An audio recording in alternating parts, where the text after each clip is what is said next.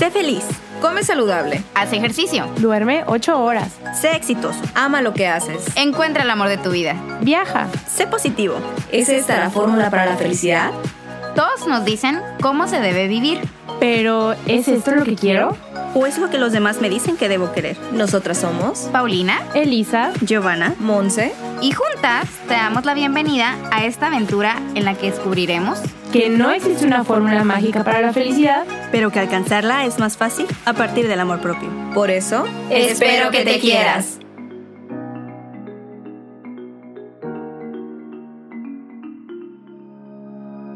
Hola, bienvenidos a otro viernes de Espero que te quieras. El día de hoy vamos a continuar hablando del tema de imagen corporal y para hacerlo contamos con una invitada que es una fuente de inspiración increíble para nosotras. Sabemos que en episodios pasados ya hemos tocado un poco el tema de nuestra relación con la comida y cómo implementar hábitos saludables, pero en esta ocasión nos queremos enfocar en la aceptación corporal y la relación con nuestro cuerpo, independientemente de todos aquellos factores externos que influyen en el cómo lo percibimos ya sea los estereotipos sociales de belleza, alimentación, etc. Y qué mejor que platicar sobre este tema con alguien que tiene una experiencia de vida con el mismo y que además actualmente se encarga de difundir este mensaje. Y para comenzar esta plática, quiero presentar a nuestra invitada del día de hoy, Mara Jiménez. Ella es de Barcelona, España. Ella es actriz y cantante. Sufrió mucha discriminación por su cuerpo, lo que la llevó a tener un trastorno de conducta alimentaria que la ha acompañado a través de los años. Te damos la bienvenida, Mara. Estamos muy contentas y emocionadas de que nos acompañes el día de hoy. Antes de comenzar, para todos los que nos escuchan y que te conozcan un poquito más, cuéntanos un poco más de ti. ¿Qué es lo que me faltó agregar? Pues primero de todo, gracias a vosotras por invitarme. Estoy súper contenta de estar aquí con vosotras y de esta oportunidad, de esta ventana que es vuestro podcast para poder hablar sobre, sobre mi experiencia y sobre la labor que intento hacer a diario en el tema de la aceptación corporal. Como bien has dicho, pues soy Mara, soy, soy de Barcelona, España, y actualmente tengo una cuenta de Instagram que se llama Croquetamente, vinculada también a un canal de YouTube en el que intento hacer divulgación sobre aceptación corporal, salud en todas las tallas y recuperación de un trastorno de la conducta alimentaria. Me has descrito bastante bien, no creo que te hayas dejado mucha cosa, eh, simplemente intento eso, eh, ser un poco la, la voz que hubiera necesitado escuchar en su día que es como ese mensaje que me repito a mí misma. ¿no? Intento siempre ser la persona que hubiera necesitado en su día para, para aprender todo lo que sé hoy. Y para empezar a hablar del tema, queremos empezar porque nos cuentes un poquito sobre tu experiencia personal. ¿Qué fue lo que te llevó a difundir este mensaje de mejorar como nuestra autoestima y nuestra aceptación corporal? Bueno, pues yo siempre desde pequeña he habitado un cuerpo grande, por lo tanto, siempre he conocido de primera mano lo que es la discriminación por tu cuerpo. Eh, a los nueve años empecé a sufrir bullying en el, en el colegio, me acosaban de una manera muy, muy, muy agresiva y eso me acompañó durante muchos años. Eso junto con que en mi casa pues la relación con la comida nunca había sido buena ni siquiera en mis padres, pues empezó a crear en mí una sensación de, incomodidad, de, pelea, de lucha con la comida y a los 14 años eh, sufrí un trastorno de la conducta alimentaria que me ha acompañado durante más de 10 años y me ha acompañado tanto tiempo porque empecé a normalizar muchas de las conductas que tenía y empecé a normalizar cosas que me pasaban con la comida y con mi cuerpo, que creía que eran cosas de, pues, de la normalidad, como digo, ¿no? y que nada más allá de la, de la realidad. Entonces, con los años veía que, que mi relación con mi cuerpo nunca mejoraba Nunca era capaz de alimentarme de manera consciente, de disfrutar de un plato de comida, de verme en el espejo y sentirme satisfecha y contenta con lo que veía. Y hace un año, justamente, pues decidí que era momento de, cambiar y que tenía que existir otra realidad y otro tipo de vida para mí. Y ahí fue cuando empecé a, comprometerme con mi recuperación y, conseguí, pues poquito a poco, empezar a ver otro camino y a escuchar otro discurso que me ha permitido llegar hasta aquí. ¿Crees que tienes identificado un momento en el que te haya cambiado el chip como de decir ya hasta aquí llegó? O sea, ya de ahora en adelante ya me acepto y ya voy a empezar a cambiar toda esta relación que tengo con mi cuerpo y la comida? Pues sí, justamente hace un año yo me mudé, yo soy de Barcelona y me mudé a Murcia, que está a 600 kilómetros de mi casa, dejé toda mi vida para venirme a vivir con mi pareja aquí y en realidad era como un compromiso que tomábamos los dos, pero que yo misma sentía que, que estaba estropeando con con mis propios miedos, ¿no? Yo notaba que, mi propia relación conmigo misma me estaba perjudicando en mi relación de pareja, por la cual habíamos apostado muchísimo mi pareja y yo. Entonces, fue como un aliciente para mí, el decir, creo que no, yo no me merezco esto, pero mi pareja tampoco. Entonces tengo que intentar estar bien porque se va a volver a repetir una vez más todo lo que, lo que he vivido ya, ¿no? Una ruptura, una depresión, un estar mal, no encontrarme bien. Entonces fue como ese compromiso de, jo, quiero que esto salga bien, he apostado mucho por esto y tiene que existir otra vida para mí. Me veía muy joven y con mucha vida por delante y necesitaba conocer otra realidad. Qué bonito, Mara. Entonces, ¿tú crees que en tu pareja encontraste como como este lugar seguro de aceptación también, como que tal vez él te dio esta primera aceptación antes de que tú la comenzaras a trabajar. 100%. O sea, yo estoy de acuerdo en esta frase que, es, que decimos muy recurrentemente de que hasta que tú no te amas no puedes amar a los demás. Sí, sí tiene una parte de razón, pero creo que todos somos merecedores de amor y todos somos aptos y válidos para ser amados. Y creo que hay personas que cuando te quieren de una manera tan, bonita, tan bonita y tan buena, la cual tú no conoces, ¿no? Yo nunca me había amado. Entonces, cuando mi pareja vino con un amor tan puro, tan real, y, yo veía que él me veía con unos ojos que yo no era capaz, eso me sirvió para decir, jo, esta persona está apostando por mí, yo, yo quiero poderle recompensar y, también darle ese amor que él merece, ¿no? Si yo estoy mal conmigo misma, no soy capaz de hacer eso. Entonces, sí, para mí sí fue un aliciente, fue un bonito aliciente y sí, la verdad es que me sirvió mucho. Ahora ya que nos explicaste un poquito de cuál es tu experiencia personal con este tema, me gustaría que nos expliques qué es la imagen corporal y cuándo podemos hablar de una imagen corporal sana y cuándo de una imagen corporal distorsionada. Pues la imagen corporal no es nada más que la forma en que nos vemos. Es tan simple como eso. La forma en que nos vemos es nuestra imagen corporal. Es la imagen que vemos reflejada en el espejo, eh, tanto en nuestro cuerpo también, con nuestra personalidad, nuestros valores. Es todo lo que, lo que engloba la palabra yo, ¿no? el ser. Eh, cuando tenemos una relación sana con nosotros mismos y con nuestra imagen, la imagen que vemos de nosotros mismos o la percepción que tenemos de nosotros mismos eh, nos provoca ningún sentimiento, ninguna emoción negativa. No sentimos rechazo, no sentimos dolor, no sentimos ira o rabia hacia esa imagen de nosotros mismos.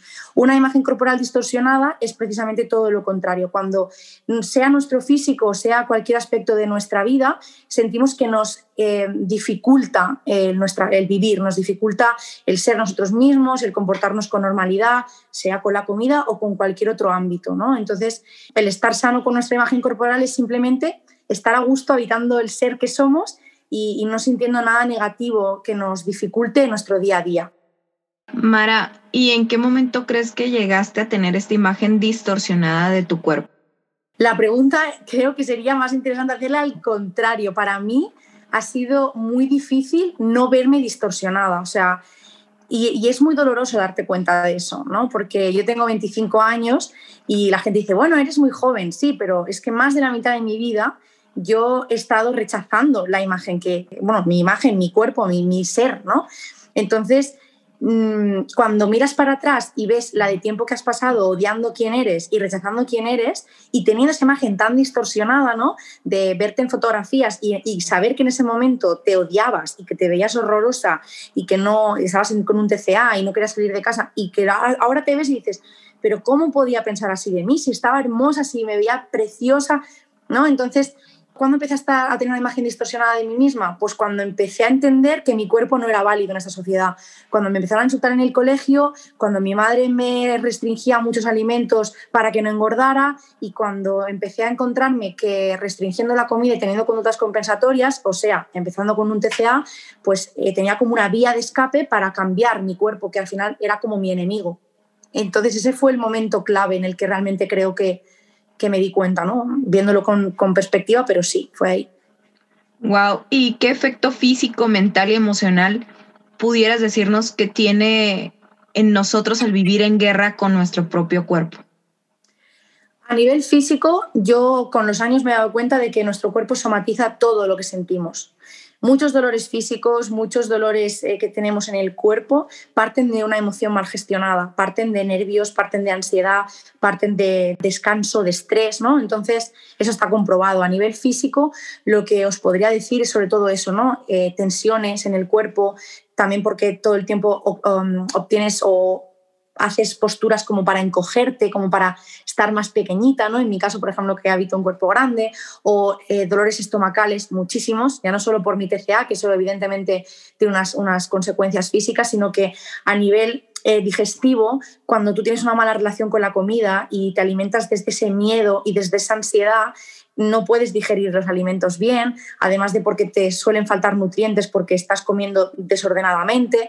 Entonces, a nivel físico sería más bien como trabajo de cada uno ver cómo está somatizando su cuerpo eso. En mi caso, por ejemplo, era la garganta, mucho más que el estómago. Yo soy actriz y cantante, entonces yo en épocas de muchísima ansiedad o de mala relación conmigo, estar en, depresión o, o con mi muy activo, simplemente me quedaba sin voz, no tenía voz. ¿no? Entonces, pues mi cuerpo lo somatizaba así. A nivel emocional y a nivel mental, pues evidentemente el discurso tan tóxico y tan negativo que, nos contamos ¿no? cuando estamos en esa situación. A nivel emocional, pues puedes sufrir ansiedad, puedes sufrir depresión y ese ya no solo tiene que ser un diagnóstico médico, tu día a día se dificulta muchísimo porque no te ves con capacidad de relacionarte de la misma forma que lo hace una persona que está segura de sí misma y está bien o tiene buena autoestima porque te sientes inferior a los demás, te sientes menos válido, se, crea muchísimo dolor. La gente no llega a ser consciente del dolor tan grande que se genera porque no te permite ser tú. Es una lucha constante. Yo siempre digo que es como un gusanito que tenemos dentro, que está siempre ahí como intentando hablarte, ¿no? avanzar y, y es así, ¿no? Es ese diálogo tan tóxico contigo misma que no te permite ser y comportarte con la normalidad que lo haría cualquier otra persona. Mara, y ya que estamos hablando de, este tema, podríamos también entrar un poco al tema de la gordofobia, que sé que es algo que tocas mucho en tus redes sociales y que tal vez creemos entender, pero probablemente no alcanzamos a dimensionar todo lo que abarca. Pues la gordofobia no es más que una discriminación hacia los cuerpos grandes. Es un término que realmente no existe todavía, no está homologado, pero sí está ya bastante divulgado puesto que bueno, cada vez es más latente ¿no? y somos más conscientes de esa discriminación que existe. Igual que cuando una persona discrimina por la raza, igual que cuando una persona discrimina por cualquier otra cosa, pues esto también existe. Mucha gente no quiere ser consciente de ello porque todos en algún momento hemos sido gordofóbicos, yo incluida la primera. Entonces, la gordofobia es esa discriminación, ese sesgo que hacemos hacia las personas que tienen un cuerpo grande, un cuerpo gordo, eh, sea a nivel laboral, sea en el tema de la ropa, sea eh, con memes, los memes gordofóbicos, ahora viene la Navidad, espera pesarte, eh, ya te has pesado, estás disfrutando mucho de la Navidad, pues todo esto es gordofobia encubierta. Lo que pasa es que la hemos normalizado porque desde tiempos ancestrales las personas gordas han sido el motivo de burla, el motivo de risa, han sido las personas como entrañables, ¿no?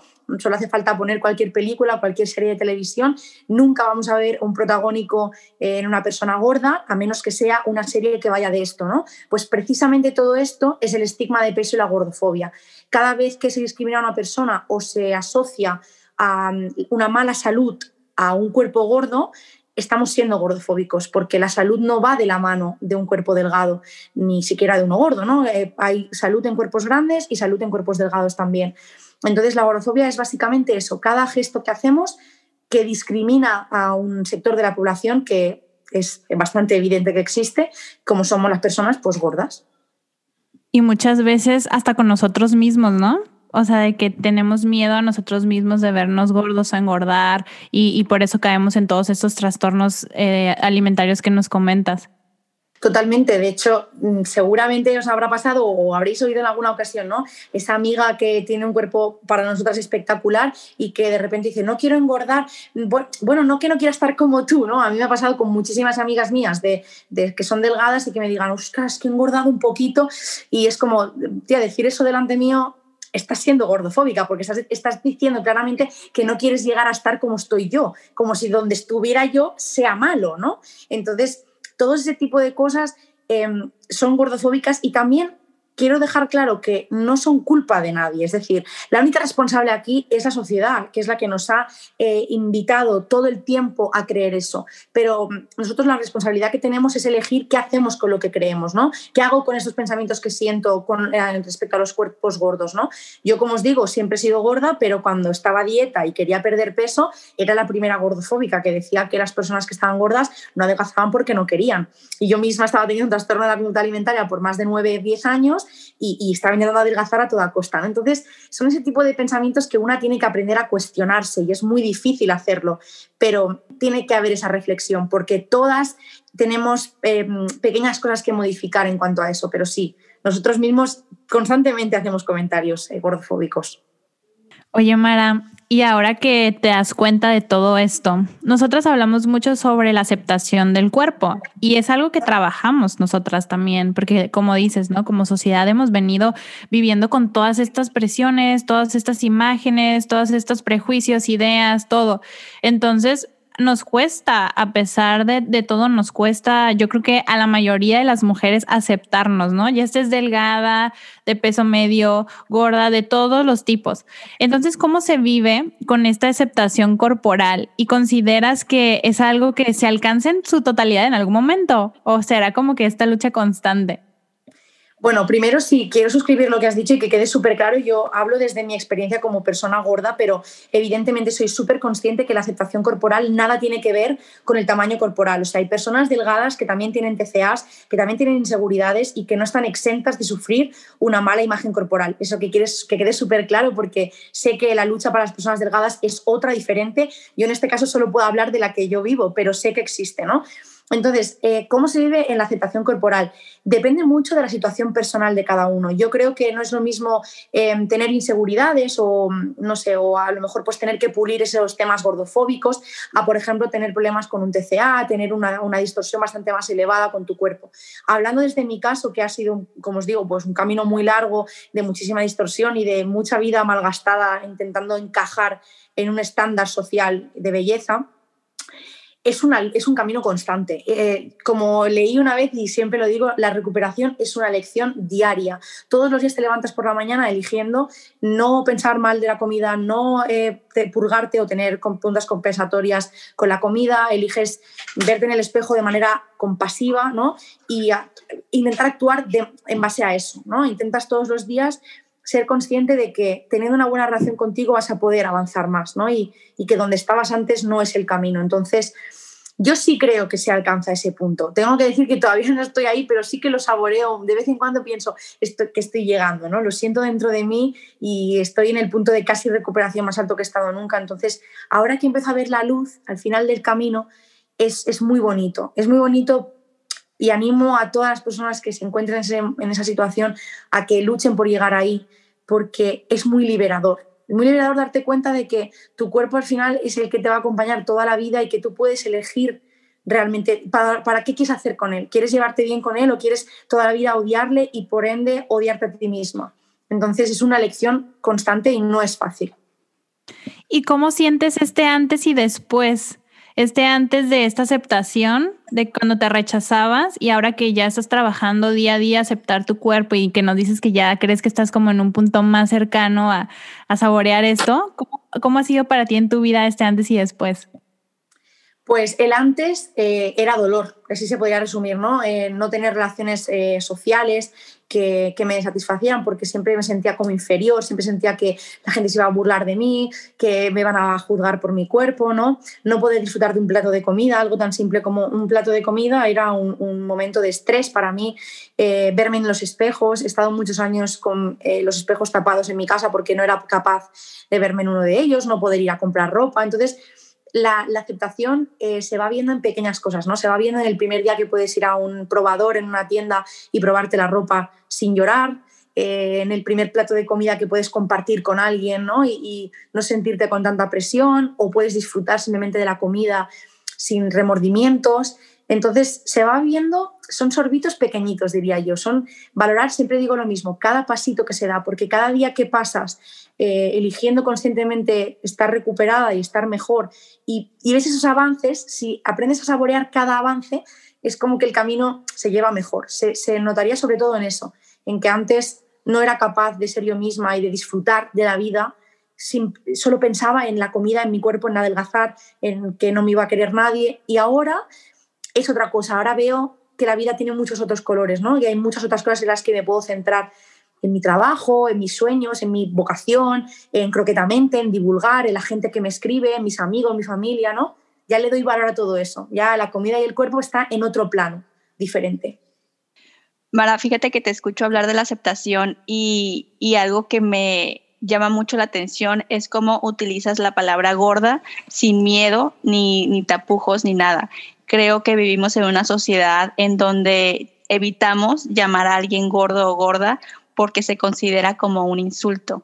Entonces, creo que desde ahí regresamos a ese tema de la gordofobia que tú decías, en el que hay toda una cultura de rechazo hacia las personas que no encajan en este molde social, ¿no? ¿Cómo llegas tú a este término de, decir yo me puedo describir o me puedo decir una persona gorda y eso no significa que me estoy insultando, no significa que me estoy haciendo menos, no tiene ninguna connotación negativa en mi vida?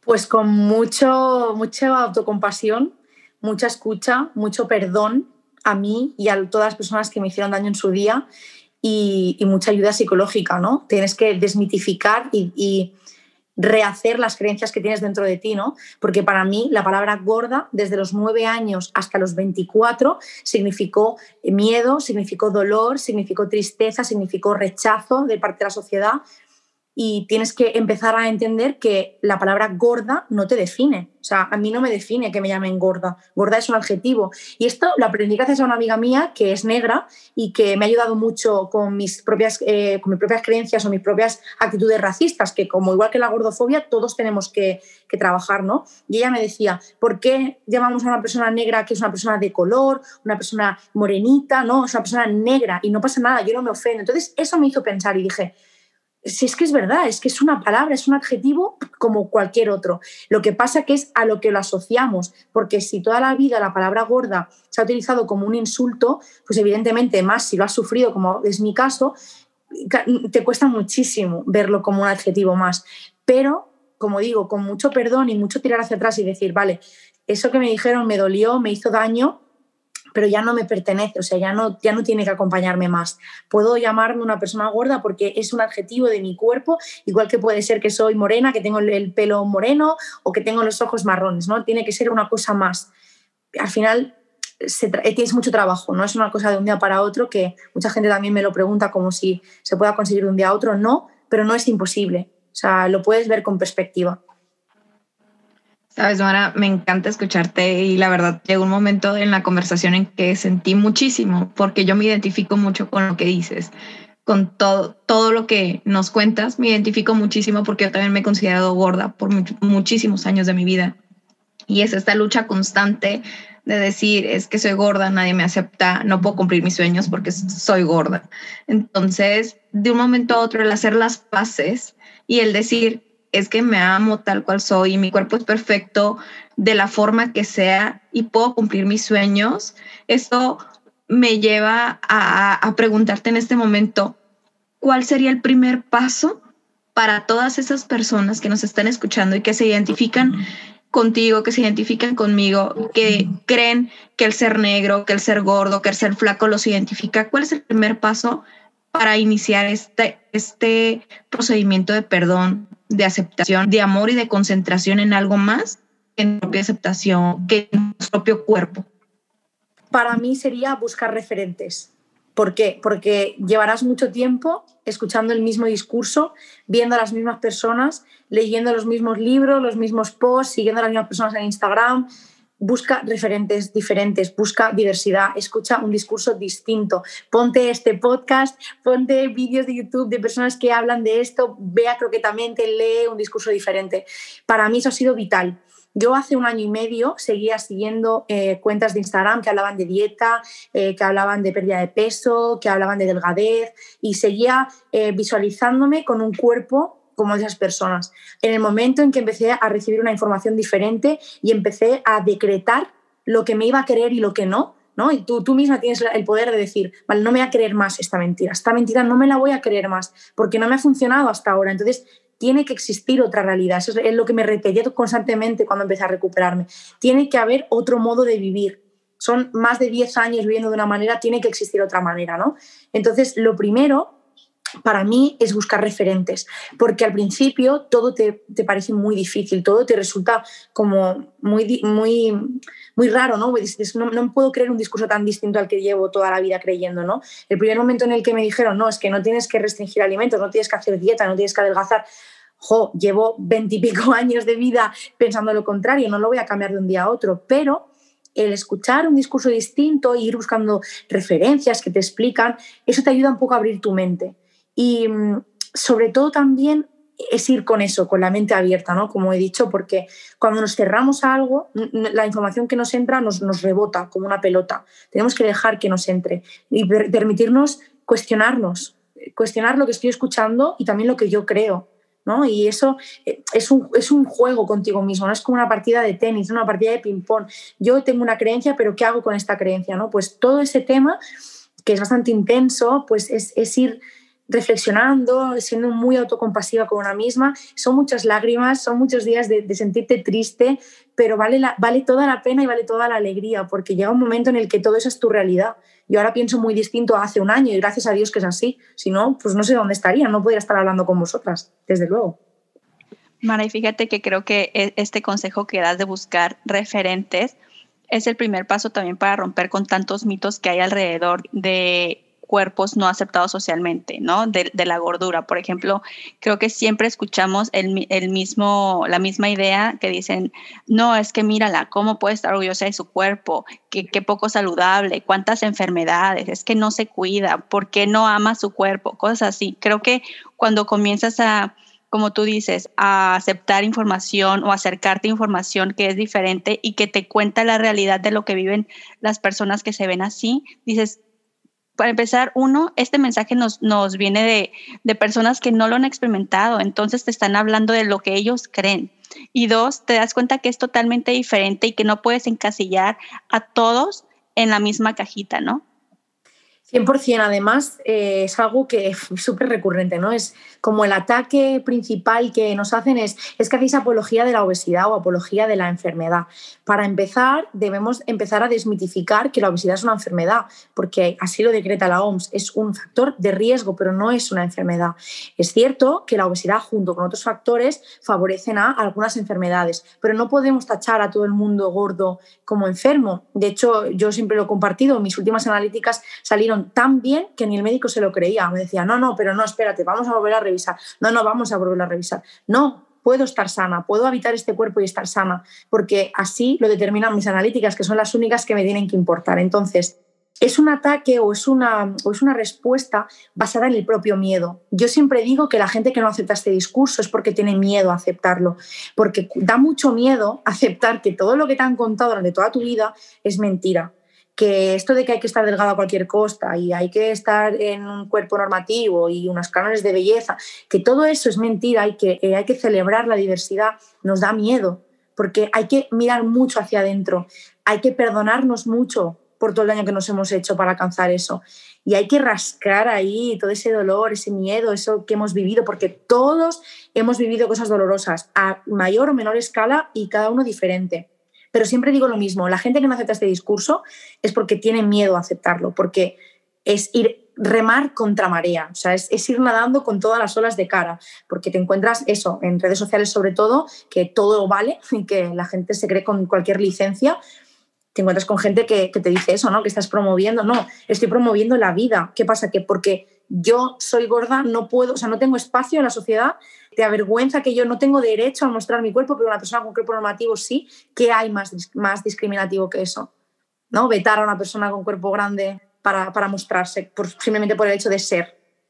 Y que detrás de esto hay muchas otras cosas, ¿no? Porque quizá tú puedas ver a una persona delgada y pensar que no tiene inseguridades, pero creo que cada quien lucha su propia batalla, ¿no? Como la celulitis, las estrías, que si es alta, que si es chaparrita, que si tiene acné, que el, cabello, que si es chino, que si es lacio, y podemos pensar como de que, ay, ¿por qué te preocupas por eso? ¿Es una tontería o es algo mínimo? Pero cada persona va luchando su propia batalla y como todas son válidas, y me gusta mucho esto de que compartas, de que siga cuentas reales. Por ejemplo, yo les he compartido, yo tengo muchos traumas con mi celulitis, y yo ahora trato de seguir estas cuentas donde hay mujeres que presentan como su cuerpo así con celulitis tal cual y que es normal y todo, y la verdad sí ha hecho un cambio en mí el estar viendo esto de que, ok, no pasa nada, es normal, es el cuerpo, así soy, me, acepto tal cual soy, ¿no? Entonces cada quien tiene como su propio proceso y su situación que trabajar y se me hace muy padre que nos compartas esto.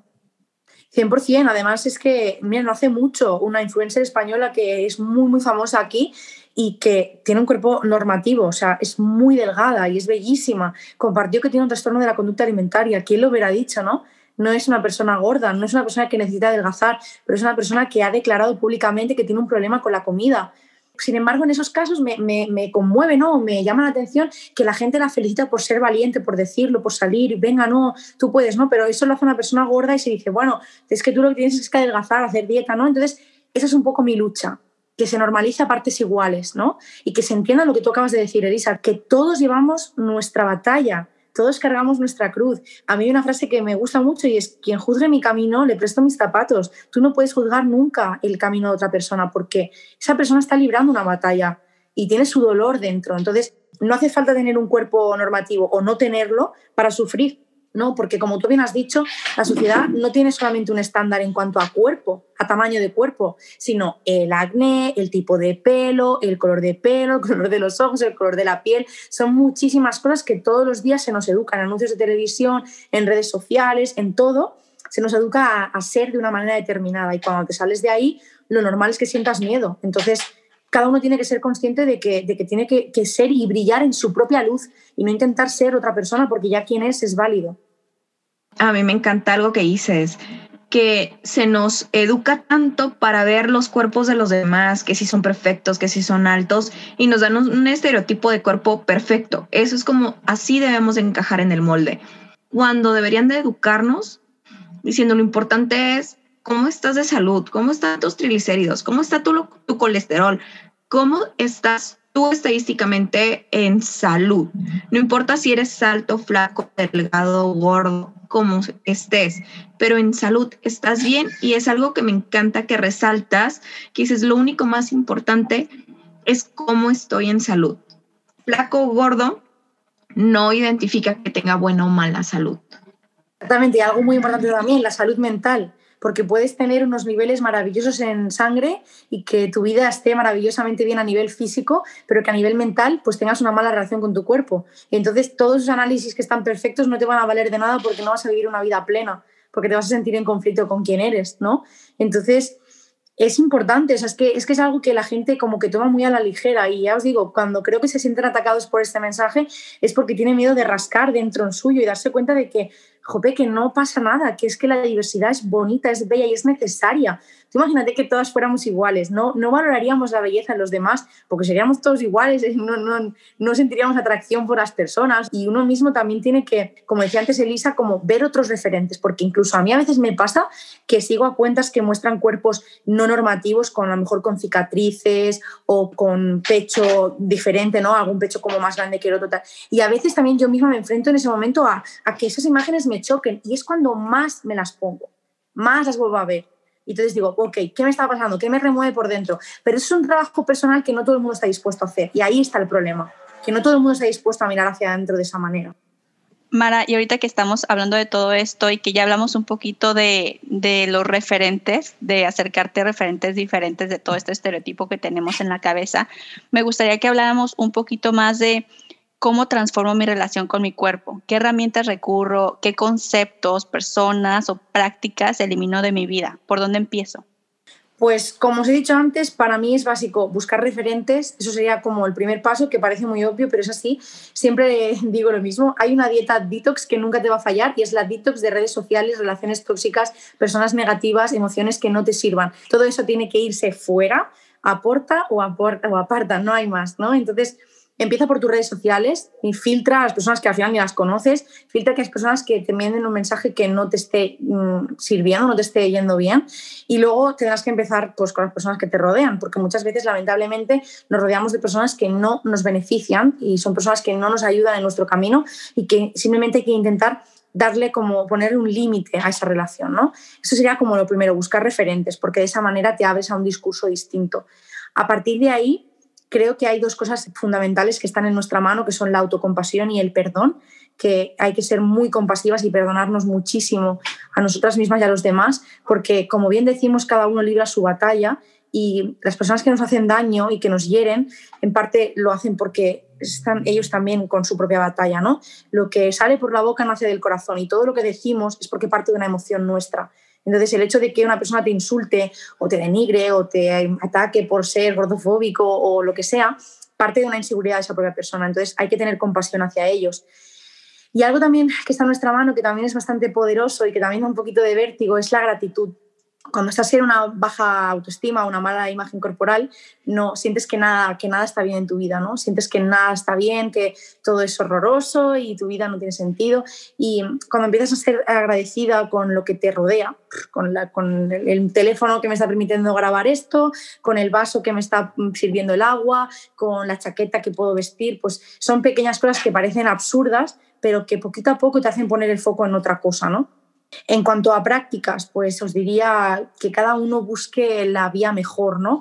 La terapia psicológica, siempre lo digo, personas que me escriben y me dicen, oye, pues yo quiero eh, hacer el camino como tú. No, es que mi camino lo hice sola porque nunca tuve el apoyo de mi familia para ir a terapia, pero si yo hubiera ido a terapia con 14 años, pues a lo mejor hoy sería otra Mara, muy distinta. No, no me arrepiento de ser quien soy hoy porque estoy aquí con vosotras, gracias a eso, ¿no?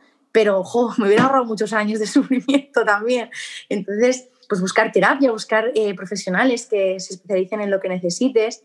Y a partir de aquí, pues por ejemplo, me ha funcionado mucho el desarrollo personal, el crecimiento personal, investigar qué pasa en mi mente, cómo funcionan las creencias en nuestra mente, ¿no? ¿Qué puedo hacer yo para romperlas? Afirmaciones, ¿no? Cambiar mi diálogo interno. Si yo me estoy diciendo todo el día, oh, soy más torpe, qué tonta soy, ay, qué fea estoy hoy, ay, esta ropa me queda feísima. Bueno, pues primero la ropa que ya no me va, no la sigo guardando en el armario, ¿no? Son pequeños gestos. Esa ropa que llevas dos años guardando en el armario porque cuando me adelgace, porque cuando me quede bien, vale, no. Estás anclando algo que es un trozo de tela fuera, ¿no? Vamos a empezar por ahí. Pues esas, esas pequeñas cosas, ¿no? Cambiar mi diálogo. Pues si una vez al día me puedo decir, pues soy merecedora de lo mejor, ¿no? O soy merecedora de amor. O gracias porque estoy viva y agradezco que estoy viva y que, y que puedo hablar con vosotras, que puedo caminar, que puedo reír, lo que sea. Pues esas pequeñas cosas que nos parecen absurdas, poquito a poco nos van cambiando nuestro diálogo interno. Y a mí al principio me parecían tontísimas, ¿eh? Y pensaba, no me van a llevar a ningún sitio, voy a parecer una loca. Llevan a mi casa de posits, de pegatinas con frases, y pensaba, esto me va a servir a mí para algo. Y sí, ¿no? Llega un momento en el que sí, que dices, bueno, por, probar, ¿no? ¿Sabéis lo típico cuando una persona está enferma y dice, mira, voy a probar esto ya como último recurso? Pues un poco, en mi caso fue así y me ha funcionado. Entonces sería, sería esto. Son caminito, cada cosa pues ir añadiendo una cosita más. Mara, ¿tú nos recomendarías sacar por completo de nuestra vida a las personas que son gordofóbicas o no entienden por lo que estás pasando o recomendarías por el contrario educarles para enseñarles otro punto de vista, como que mostrarles otra perspectiva? ¿Cuál sería la mejor forma, sobre todo si hablamos de familiares y amigos cercanos, no tanto de desconocidos? Pues mira, Gio, esta es una pregunta es intensa porque además todos tenemos en algún caso algo así, ¿no? Te diría que no con todo el mundo puedes educar. Te diría que tú no puedes partir todos los melones, como decimos aquí, o no puedes abrir todas las batallas, no puedes librarlas todas. Entonces habrá personas que sí estén más abiertas a escucharte, ¿no? Por ejemplo, en mi caso personal, mi padre es una persona con la que ha hecho un desarrollo personal enorme a sus 60 años, ¿vale? Que es ya como que todo el mundo se resigna a ser quien es y ya está, ¿no? Y ha empezado, cuando abrí croquetamente, a interesarse muchísimo por este tema, ¿no? Y a preguntarme, oye, pero ¿y esto es gordofóbico? ¿Y esto? ¿Y aquí qué puedo hacer con esto? Lo cual me parece maravilloso, ¿no? Ese momento de decir, wow, es que tengo mucho que aprender, ¿no? Habrá personas que sí, pero habrá otras personas que no lo van a entender. Entonces, tú tienes que saber cómo es cada persona y a las personas a las que no les vas a poder explicar nada, creo que no te vale la pena. No te vale la pena invertir tu energía y tu tiempo. la mejor en estar bien contigo misma y en mejorar tu relación contigo misma y con las personas que sí puedes, ¿no? Pero con las que no, alejarlas. Y es un proceso muy doloroso porque cuando tienes una baja autoestima, eres muy inseguro. Y entonces tienes mucho miedo al rechazo. Y entonces tienes mucho miedo al conflicto. Entonces, eh, solamente el hecho de tener que decir a una persona, no me estoy sintiendo bien con tu comentario, para ti es un mundo, porque para mí lo ha sido, ¿no? He tardado muchos años en alejar de mi vida a personas que no me estaban haciendo bien, pero que llega un momento en el que dices, vale, ya, cojo el toro por los cuernos y tengo que hacerlo ya, o sea, no puedo, no puedo dejarlo pasar más, ¿no? Entonces, lo primero sería, las personas que tienes alrededor, identifica cómo son. Hay personas que no las vas a poder eliminar porque son de tu familia y si tienes relación, pues evidentemente no vas a poder, pero habrá otras que sí. ¿Qué es doloroso? Sí, pero tienes que aprender a quiénes las vas a poder educar y enseñarles lo que sientes, lo que sabes y lo que eres y van a respetar eso, las que no y cuando tengas a las que no, decidir qué quieres hacer con esas personas. ¿Son personas que tienes que mantener en tu vida sí o sí? De acuerdo, pues entonces simplemente limítate a eh, fortalecer muchísimo tu autoestima para que cuando esa persona venga con un comentario gordofóbico, venga con un, pues por ejemplo en mi caso, ¿no? Que personas de, ay, pues esta dieta, mira, te agradezco muchísimo tu recomendación, pero yo ya no voy a hacer dieta nunca más porque mm, no lo necesito, estoy muy a gusto con mi cuerpo, te agradezco millones, pero preferiría que no habláramos de este tema. Ya, perfecto, ¿sabes? Y si son personas que aún así le vas a decir esto y se van a rebotar y se van a enfadar contigo, porque esto pasa, ya te está demostrando que una persona que no respeta quién eres, una persona que no pone en valor tus necesidades, solamente las suyas, su necesidad es decirte, hablarte de una dieta, hablarte de perder peso o de lo que sea, no es una persona que merezca tu energía ni tu tiempo. Entonces, también es un proceso, ¿eh? Es un proceso en el que, jo, duele, porque son personas a las que seguramente quieres muchísimo, pero también tienes que ser eh, un poquito, no es egoísta, pero sí tener un poco de consideración contigo misma, porque tus necesidades importan y durante mucho tiempo no las has puesto en valor. Entonces, la persona que decida no ponerlas en valor y solamente centrarse en lo que yo necesito, que es decirte esto, ay, a ti te sienta mal, oye, pues es que yo te lo digo por tu salud, o es que yo te lo digo por tu bien, no, es que, es que mi necesidad es esta y no la estás respetando. Entonces, llega un momento en el que empiezas a rodearte de las personas que realmente eh, riman contigo. Es algo súper importante, pero es un proceso de detox también que se tiene que hacer y que cuesta mucho, pero se, pero se logra. ¿eh? Llega un momento en el que ya no pasas por alto estas cosas, ya dices, no, es que lo primero soy yo y lo siento, pero es así. Ay, Mara, me encanta, cómo, me encanta cómo lo dices, porque cuántas veces y cuántas de nosotros nos hemos detenido en hacer algún comentario, en no decir porque la otra persona se va a sentir mal pero ¿quién los ha detenido a ellos de hacer esos comentarios que nos lastiman y que nos hacen sufrir?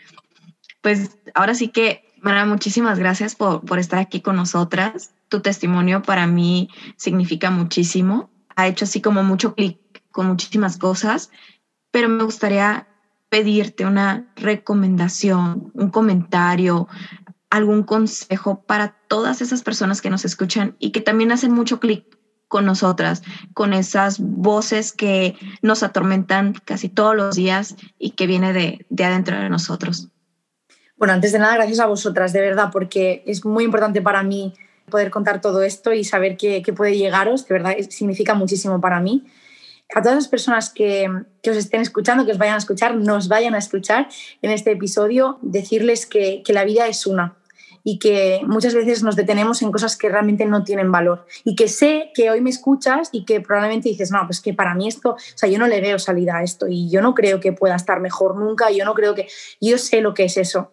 Por eso precisamente quiero invitarte a que te cuestiones todo lo que estás sintiendo ahora mismo y tomes las decisiones que tengas que tomar para vivir tu vida con plenitud. Porque, ¿por qué no vamos a ser felices? ¿Por el cuerpo que tenemos? O sea, ¿por el cuerpo que tenemos no nos merecemos ser felices? Eso no es así. Y mm, como bien ha dicho Monse, que es verdad, ¿no? Es, una, es un discurso que hace muchos clics.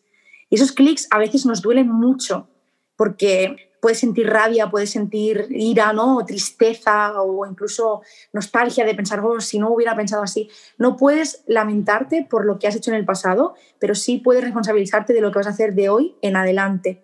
Entonces te invito a que Em, empieces en este camino pues con los tips un poco que he dado o con los que tú necesites, ¿no? Simplemente escucha diferentes discursos, lee cosas diferentes, mira cosas diferentes, sobre todo, ¿no? Lo que entra por los ojos nos entra directo al cerebro, pues cambia las imágenes que ves constantemente, ¿no? Sí, esa sería la, recomendación por la, que, por la que empezaría. Chicas, no, no dejéis vuestra vida pasar por no encajar en unos ideales sociales que además a lo largo de los años han cambiado, lo cual demuestra que tu cuerpo nunca, nunca ha sido la responsable ni el culpable de eso. O sea, en los años 50 se llevaba un tipo de cuerpo y hoy otro y antes de ayer otro, es porque eso es lo que cambia. Nuestros cuerpos no tienen la culpa de eso, es, es un variable, una variable que va, que va modificándose. Nuestro cuerpo no tiene la culpa de eso. Mara, y para todos aquellos que nos escuchan y quieren saber de ti, quieren conocer un poco más de tu historia, de lo que haces, ¿dónde pueden encontrarte? Bueno, pues yo estoy en Instagram, en arroba croquetamente y dos barra bajas, así bajitas.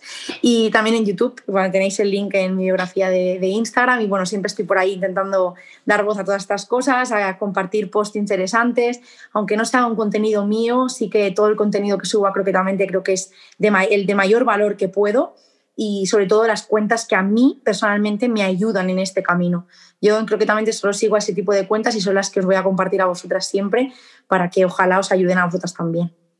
Pues muchísimas gracias otra vez, Mara, por acompañarnos y gracias a todos los que estuvieron escuchando este episodio. La verdad, esperamos que se hayan llevado muchos aprendizajes al igual que nosotras. Y pues así es como hemos llegado al final de este episodio. Nos vemos el próximo viernes con un nuevo tema que estamos seguras les va a encantar. No olviden seguirnos en nuestras redes sociales. Ya saben que nos encuentran en Facebook, Twitter, Instagram, como espero que te quieras, y que pueden escuchar nuestro podcast en las plataformas de Spotify, Apple Podcasts, Google Podcasts, Anchor y YouTube. Y si les gustó este episodio y creen que le puede servir a alguien que conozcan como fuente de inspiración, no duden en compartirlo, porque al hacerlo nos ayudan a llegar a más y más personas y lograr así que esta bonita comunidad siga creciendo. Nos escuchamos la siguiente semana y ya saben que... Espero que te quieras. Bye.